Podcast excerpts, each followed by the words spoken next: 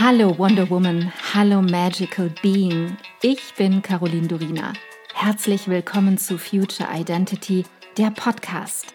Ich bin so froh, dass du hier bist, dass du dir selbst dieses Zeitgeschenk machst und dich auf einen intimen und transformierenden Seelenquickie mit mir einlässt, mit meinen Worten und meiner Stimme auf eine Reise durch das Dunkel ins Licht.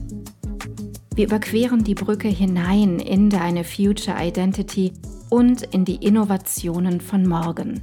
Ich kann es kaum erwarten, meine Gedanken und Erkenntnisse für das Jetzt und die Zukunft mit dir zu teilen. Alles, worüber wir hier sprechen, geschieht für dich, für dein Jetzt, deine Vergangenheit und deine Zukunft. Denn nur wenn deine Vergangenheit entstaubt und dein Jetzt vollkommen klar ist, kann deine Zukunft abgehen wie eine Rakete. Lass uns furchtlos sein.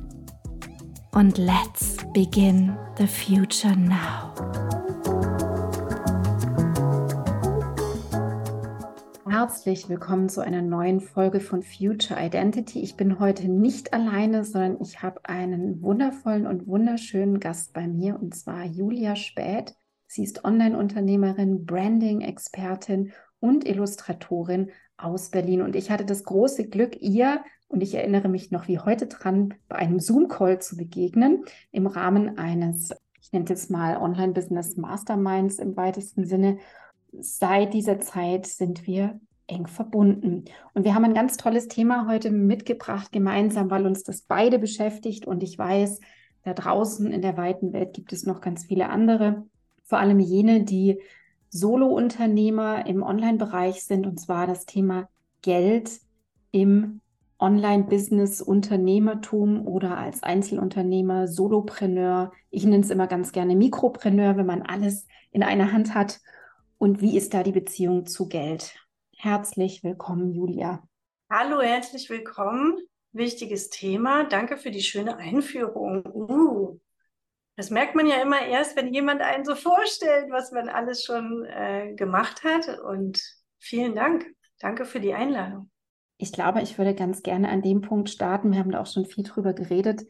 Und zwar, was Geld für uns Frauen eigentlich ist. Wie erleben wir Geld? Was ist unsere Geschichte mit Geld? Ich spreche da sehr viel darüber. Ich hatte das große Glück, dass Julia bei mir im Mastermind Finanzielle Intelligenz war. Wir haben das auch dort viel thematisiert, aber auch im Zweiergespräch viel darüber gesprochen. Was ist Geld für dich als Frau? Geld ist vor allem ein sehr unbekannter, fremder Orbit, ein seltsamer Planet, auf dem ich früher nicht viel war. Also Geld war immer irgendwie da oder auch nicht. Also das Gefühl war immer, ich habe kein Geld, aber es war immer irgendwie Geld da, so in der Rückschau. Und ich bin letztens darauf gekommen, als ich einen Beitrag von Mirna Funk gelesen habe, wo sie geschrieben hat, ihre Tochter hat mit drei Jahren äh, ihre ersten ETFs bekommen. So, und sie schaut mit ihrer Tochter dann immer, wie entwickeln die sich und sie kriegt dann zum Geburtstag oder so die ETFs dazu und sie erklärt ihr das mit drei. Und da hat da irgendwas hat mich so gepackt und mich sehr berührt daran. Und dann habe ich gemerkt, ich bin mit Geld nicht ähm, groß geworden. Ich habe keine Informationen darüber bekommen. Das war so was Ominöses, so wie wenn, wenn man als Kind sieht, dass die Erwachsenen aus dem Haus gehen, die gehen arbeiten, man weiß aber nicht, was die machen. Das war so, ganz weit weg, für mich nicht verständlich, so dass ich mir das, und das ist leider die Konsequenz daraus, auch nicht wirklich zugetraut habe. Also mich darüber zu informieren, schon mal an sich, ja. Und wir wissen, dass es auch leichter ist, als Kind eine Sprache zu lernen. Und genauso ist es auch als Kind äh, schon an äh, Geld, an Möglichkeiten. Was kann ich mit dem Geld machen? Was bedeutet sparen? Also ich habe als äh, junge Frau auch so ein ähm, Kostenbuch gehabt, wo ich jeden Abend eingetragen habe, was habe ich ausgegeben, ne, als ich ausgezogen bin und plötzlich eine bestimmte Summe zur Verfügung hatte für alles. Für Klopapier und Essen gehen und Kleidung und so. Und dann fand ich das sehr wichtig, das zu kontrollieren. Also kleine Sachen habe ich immer gemacht. Aber es war immer besetzt mit Unsicherheit und mit, mit dem Gefühl, nichts darüber zu wissen. Dieses Bild, das du genannt hast von dem dreijährigen Kind, finde ich super interessant, weil tatsächlich ist es ja so, dass wir als Kinder, wenn wir uns vorstellen, wir hätten die Chance gehabt, bereits, dass uns sowas wie Steuern näher gebracht wird, dass uns sowas wie, wie ist Geld überhaupt entstanden, dass uns eine Geschichte dazu erzählt worden wäre, egal ob in der Schule oder durch die Eltern oder durch Freunde. Bei mir persönlich ist es de facto auch so, dass das wie weggehalten wurde von mir. Das geht nur die Erwachsenen was an. Das brauchst du noch nicht wissen. Man formt ja im Innern, weil man ja im Umgang ist mit Geld. Es gehört ja zum Leben dazu. Formt man sich so sein eigenes Bild. Und auch mir geht es so, ich hatte eigentlich eine komische Beziehung zu Geld und musste ganz viele Kleinigkeiten auch erstmal überwinden, wie vor allem meine Eltern Geld gehandhabt hatten. Und das Spannende ist ja, dass das auf so vielen Ebenen stattfindet. Wir haben natürlich die reine Gedankenebene und wie wir ja im Laufe auch des Masterminds immer wieder feststellen durften, einfach auch diese körperliche Ebene, die so viel tiefer geht. Die Ebene des Herzens, die Verletzungen, die auch rund um und mit Geld stattfinden oder mit Investments und Finanzen schlechthin, bis hin zu dem Kollektiven, was alles so im Raum oder Feld ist.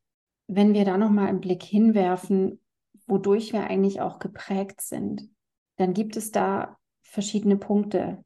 Es ist zum einen, wie ich auch schon nannte, die eigene Familie, es ist die Art und Weise, wie die Eltern damit umgehen. Wo hast du das Gefühl, dass du am meisten mit oder durch Geld geprägt wurdest? Ganz eindeutig, dass in meiner Familie die klassische Aufteilung war, der Vater verdient Geld, die Mutter kümmert sich um äh, Haus und Hof und Kinder und Tiere und dass es gibt ein prägendes Erlebnis, dass mein Bruder, ich glaube, wir haben beide zum Geburtstag oder zu Weihnachten so eine Geldkassette geschenkt bekommen, damit wir unser Taschengeld irgendwo hin tun können. Und da waren wir nicht alt. Also da, da waren wir sicherlich noch nicht zwölf vielleicht sogar noch jünger.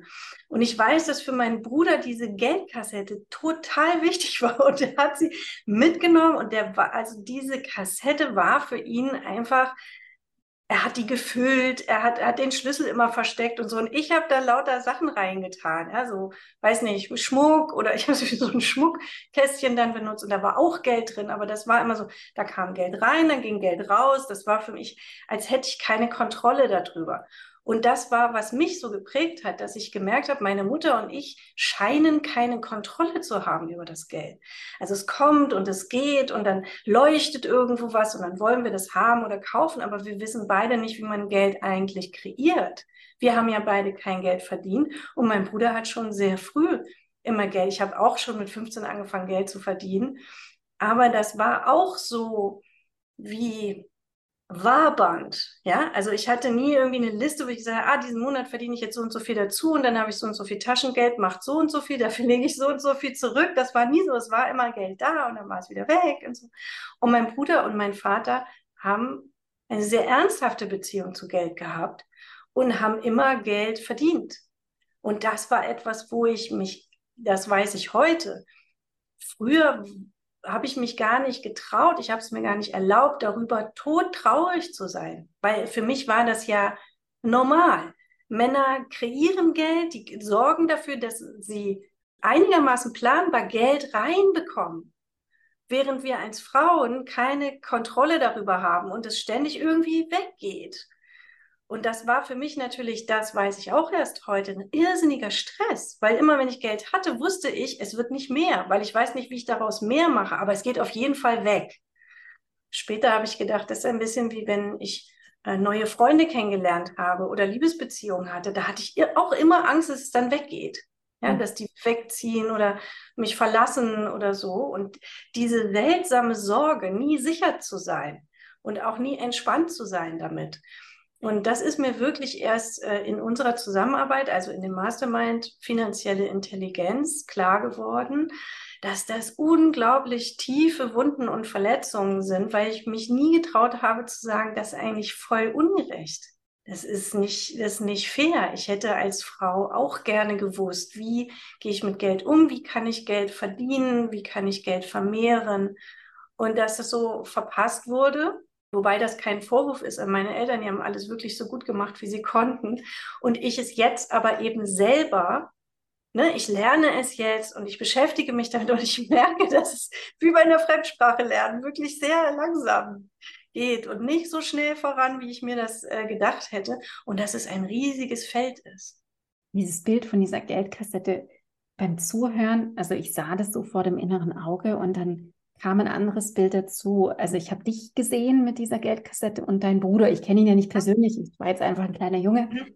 Und ich fand das mega spannend, weil ich sah, wie das Geld durch dein Kästchen, das war nicht fest. Mhm. Es war wie liquide, also eigentlich ja. eine formbare Materie.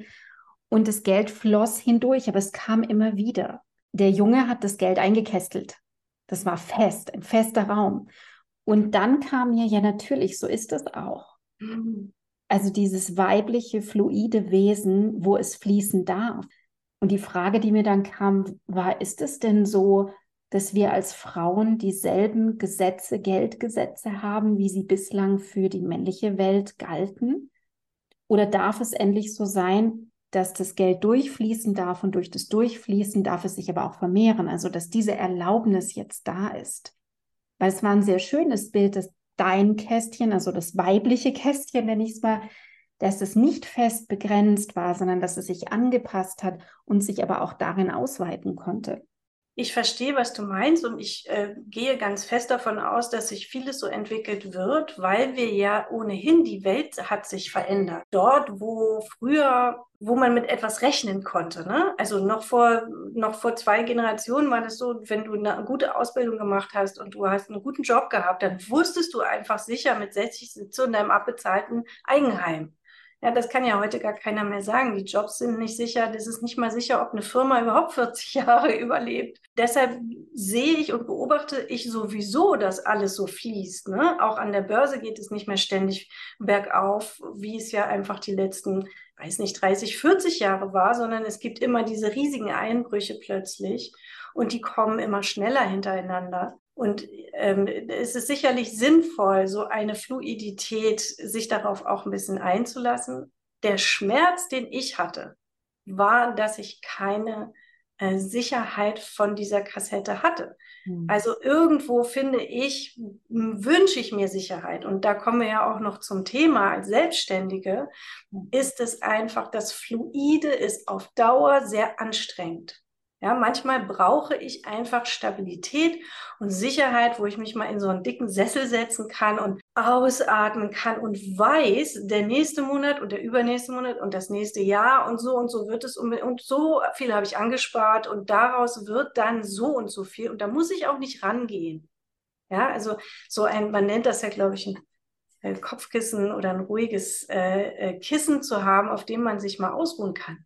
Das ist, was mich so verletzt hat und was meine Wunde so ist, dass ich mit Kontrolle meine ich nicht, das festzuzurren und zu sagen, ich habe jeden Monat nur fünf Euro für einen Kaffee und da gehe ich auch nicht ran. Das bin ich nicht, das wird wahrscheinlich auch nie so sein.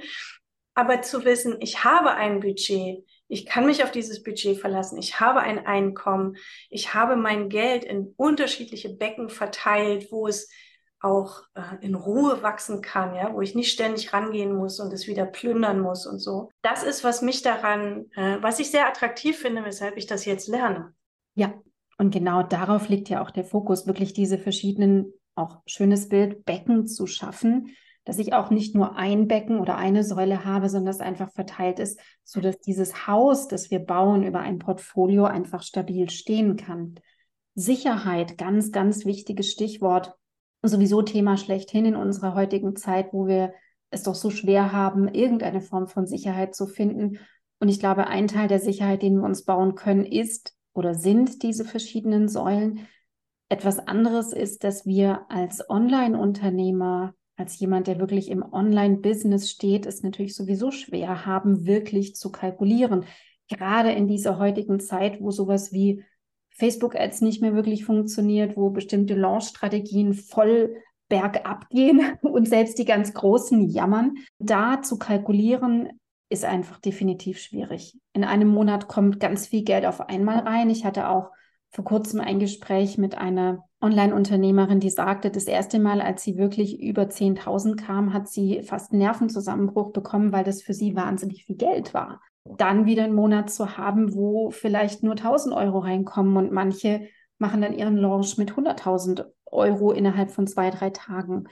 Und diese schwankenden Summen, das ist einfach ein ganz schwieriger Umgang. Absolut. Und äh, wir unterhalten uns ja heute am äh, 26. September 2023. Das heißt, es kann sich, also es hat sich innerhalb der letzten neun Monate ungefähr sehr verändert und es wird sich eventuell auch noch wieder verändern. Meine Beobachtung ist, dass die allgemeine Verunsicherung so stark ist. In Hamburg sagt man, man hat einen Igel in der Tasche. Die hm. Menschen haben einfach einen Igel in der Tasche. Das heißt, immer wenn sie sich was kaufen wollen, zack, aua, dann geben sie das Geld nicht aus. Und da, wo früher schon mal gesagt wurde, ich kaufe mir so einen Online-Kurs, weil mich interessiert das Thema oder da wollte ich mich immer schon mal drum kümmern oder so, das wird, da wird jetzt im Moment gezögert. Und das hat natürlich massive Auswirkungen, weil alles ähm, eingespart wird, was nicht ganz sicher einen Mehrwert bietet. Früher hatte man ja auch überall da wahnsinnige Mehrwerte, wo man gesagt hat, das Ergebnis interessiert mich jetzt nicht so wahnsinnig, ich will das einfach lernen oder ich möchte da einfach mitmachen in der Gruppe oder so. Und das hat sich sehr verändert. Das heißt, wenn ich heute meinen Mehrwert nicht kommunizieren kann, dann gibt es einfach wirklich Schwierigkeiten. So. Und das ist bei mir als Illustratorin. Ich arbeite ja auch äh, weiterhin als Illustratorin und begleite Live-Zeichnen, begleite Veranstaltungen als Graphic Recorderin und mache auch Visionsbilder und Leitbilder und so, also visualisiere für Unternehmen. Und da merke ich, das wird auch weniger, weil die nicht sicher sind, ob das jetzt ein wahnsinniger Mehrwert ist oder ob das jetzt einfach da irgendwie so eine kreative, nette, nice to have Geschichte ist, ja. Und das finde ich schwierig. Also, wer da nicht positioniert ist im Moment, ist es einfach schwer. Ich kenne auch Kollegen und Kolleginnen, bei denen es sehr gut läuft. Die waren aber schon 2019 sehr gut positioniert. Ich glaube, gerade das Stichwort Mehrwert, genau darum geht es. Also man sieht es auch in den sozialen Medien. Die Beiträge, die letzten Endes nur kopiert sind und keinen Mehrwert bringen, die überspringt man einfach. Das wird wie gar nicht gesehen. Man will es auch nicht mehr. Und alles, was einen authentischen Mehrwert liefert, wo vielleicht auch eine Emotion entsteht und man das Gefühl hat, oh, da fühle ich mich wirklich angesprochen. Das ist auch das, was stärker als je zuvor siegt im Moment. Und das spiegelt sich natürlich auch im Einkommen wieder. Ein Aspekt, der mir auch noch in unseren Gesprächen immer wieder auffiel, war, und wir hatten es ganz am Anfang davon, du hast es erwähnt, dieses Gefühl von Annehmen und Empfangen, überhaupt in diesen Zustand zu kommen, dass es okay ist, dass ich Geld empfangen darf, dass ich es auch wirklich annehmen darf, auch wenn mal eine größere Summe auf mich zukommt. Und groß bedeutet ja für jeden Menschen etwas anderes. Wie ist es dir damit ergangen? Also was bedeutet es für dich? Vielleicht, wie fühlt sich das auch an, wenn du in einen Zustand kommst, wo das Empfangen möglich wird? Das ist sehr schön, dass du diese Frage jetzt äh, stellst, weil ich heute Morgen gedacht habe, ich glaube, dass ein großer Teil meines Erfolges einfach brach liegt, weil ich vergesse, Leute anzurufen.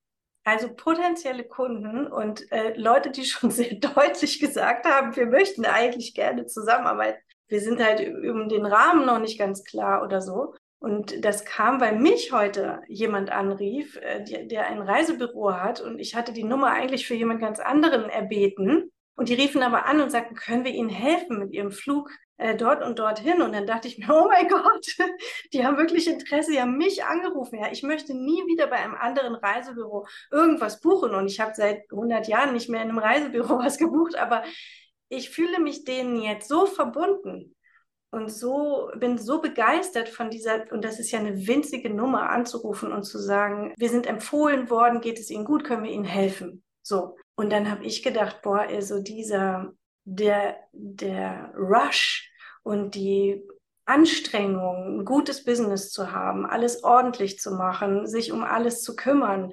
Dabei vergesse ich, manchmal einfach meine Kunden und Kundinnen und da mal wieder sich zu melden und nachzufragen, wie geht es dir und was ist gerade jetzt dein Bedürfnis? Können wir daraus vielleicht einen Kurs machen? Geht's, ne, nachzufragen, vielleicht geht es mehreren gerade so. Meine Beobachtung ist zum Beispiel, dass wir alle sehr viel gelernt haben. Gerade die, die so seit ein, zwei, drei Jahren auf dem Markt sind, haben sehr viel gelernt, kennen, wissen eigentlich alles, aber wie wir das ja alle schon mal gemerkt haben, in der Umsetzung wird es dann plötzlich tricky und funktioniert überhaupt nicht mehr, obwohl man es ja mit dem Verstand verstanden hat. Es gibt dann ganz praktische Probleme, die man eigentlich in der Gruppe sehr leicht lösen könnte über gegenseitiges Feedback und so. Das heißt, dieser, dieser Moment, sich zu beruhigen und zu sagen, was braucht mein Business jetzt wirklich? Was braucht mein Geld jetzt wirklich? Wo ist mein Fokus vielleicht leicht abgedriftet? Und wo kann ich ihn wieder zurückholen? Das ist eine tägliche, wöchentliche, monatliche Aufgabe. Finde ich auch mittlerweile die wichtigste als Selbstständige. Ja, und wir haben ja alle auch in der Gruppe gemerkt, wie unglaublich heilsam es ist, immer wieder in die Anbindung Mhm. des Körperlichen zu gehen und die Fülle dort zu etablieren. Und die Fülle ist für mich zumindest die Voraussetzung für das Empfangen, überhaupt zu wissen, zu erfahren, wie fühlt sich Fülle an, wie kann sich das in meinem Körper anfühlen, auch wenn jetzt wirklich materielle Fülle in der Form, wie wir es vielleicht gerne haben würden, noch nicht da ist, aber es wie vorzubereiten. Genau, das wollte ich damit sagen, war vielleicht nicht ganz verständlich die Fülle ist ja die ganze Zeit da. Also ich bin umgeben von Menschen, die gerne mit mir arbeiten wollen würden, aber durch dieses, oh mein Gott, ich muss dies noch machen, ich muss noch die E-Mails beantworten, so vergesse ich diese Fülle anzunehmen, weil wir müssen dafür nichts tun. Es ist manchmal eine WhatsApp, es ist manchmal ein Anruf oder eine E-Mail, wo ich praktisch die Tür aufmache und sage, stimmt, du bist ja noch da, komm rein, willst du einen Kaffee, erzähl mal, ne, was ist los? Und das war etwas, was ich eben noch, äh, was mir eben noch einfiel. Das mit dem Wert, ja, gerade bei Frauen und Geld und Selbstständigkeit, hat meiner Meinung nach ganz viel damit zu tun, dass Frauen oft Werte haben oder Stärken, besondere Gaben, die wir ein, oder Soft Skills so ein bisschen einordnen, ja. Und die waren halt einfach bisher nicht viel wert. Basta. So, die Welt verändert sich aber. Unternehmen haben zum Beispiel große Probleme, Mitarbeitende zu finden und die Mitarbeiter und Mitarbeiterinnen, die sie haben, zu halten. Weil jedes Mal, wenn jemand geht, ist das ein Riesendrama. Ja? Die, der ganze Workflow wird gestört. Das heißt, was können wir machen, um die, die da sind, zu halten und um neue für uns zu begeistern? Es werden Unsummen an Geld ausgegeben. Und der Witz ist, man könnte einfach Frauen fragen, wie würdet ihr das machen, damit die Stimmung hier besser ist? Was braucht es? Ja, weil die haben diese Skills. Das heißt, der Wertekompass dreht sich gerade so ein bisschen. Das heißt, das, was früher Soft Skills waren, die nicht wirklich sehr wertvoll ähm, eingeordnet wurden, die kriegen plötzlich immer mehr Wert. Ich weiß nicht, ob du es weißt, aber Wert entsteht immer dann, wenn man sich den erstmal selber geben kann. Und ich finde, dafür ist sowas wie deine Gruppe zum Beispiel extrem wertvoll, nämlich sich untereinander auch zu unterstützen. Es gab diesen Satz, das ist nicht schlimm, wenn du noch nicht an dich glaubst, aber ich glaube an dich. Das ist immer der Beginn. Ich glaube, das ist das perfekte Schlusswort für heute. Punkt. Besser kann man es gar nicht setzen. Liebe Julia, vielen Dank für diesen Austausch. Wie immer eine große Freude und ganz fluide, ja. ganz fließend zwischen uns. Ich hoffe auch, dass das allen Zuhörern ganz viel Freude bereitet hat und in dem Selbstwert noch mehr Wert dadurch entstehen kann. Ich danke dir so sehr, dass du heute deine kostbare Zeit, deine Aufmerksamkeit und deine Liebe zum Leben mit mir geteilt hast. Ich hoffe, ich konnte dich auf deinem Weg zu deinem wundervollsten Ich in der Zukunft inspirieren. Vergiss nicht, einen Blick in die Show Notes zu werfen. Dort findest du alle wichtigen Informationen und Links. Wenn du jetzt erfüllt in deinen Tag gehst, dann danke ich dir, wenn du diesen Podcast einer Freundin oder Bekannten weiterempfiehlst und du mir Feedback gibst. Hinterlasse super gerne deine Meinung und teile deine Gedanken mit mir, was mit dir am meisten in Resonanz gegangen ist und was nicht. Entweder direkt hier unterhalb bei iTunes oder schreib mir auch gerne unter meinem Podcast-Post auf Instagram unter Miss Caroline Durina. Ich freue mich immer riesig, eure Kommentare zu lesen. Wenn du mehr über mich wissen möchtest, dann komm rüber auf meine Webseite carolindurina.com. Dort bekommst du alle Informationen zur Kreation deiner Future Identity, zu meinen Kursen und meinem Mentoring-Angebot und da gibt es auch den Future Identity Mitgliederbereich. Alle Links dazu findest du in den Show Notes. Vielen Dank für dich. Vielen Dank, dass du heute dabei warst. Und noch eine kleine Erinnerung zum Schluss. Du bist zu Hause in dir. Du bist in Sicherheit und du bist bedingungslos geliebt jederzeit, hier und jetzt. Und nun geh in deinen grandiosen Tag und erschaffe die Magie deiner Zukunft.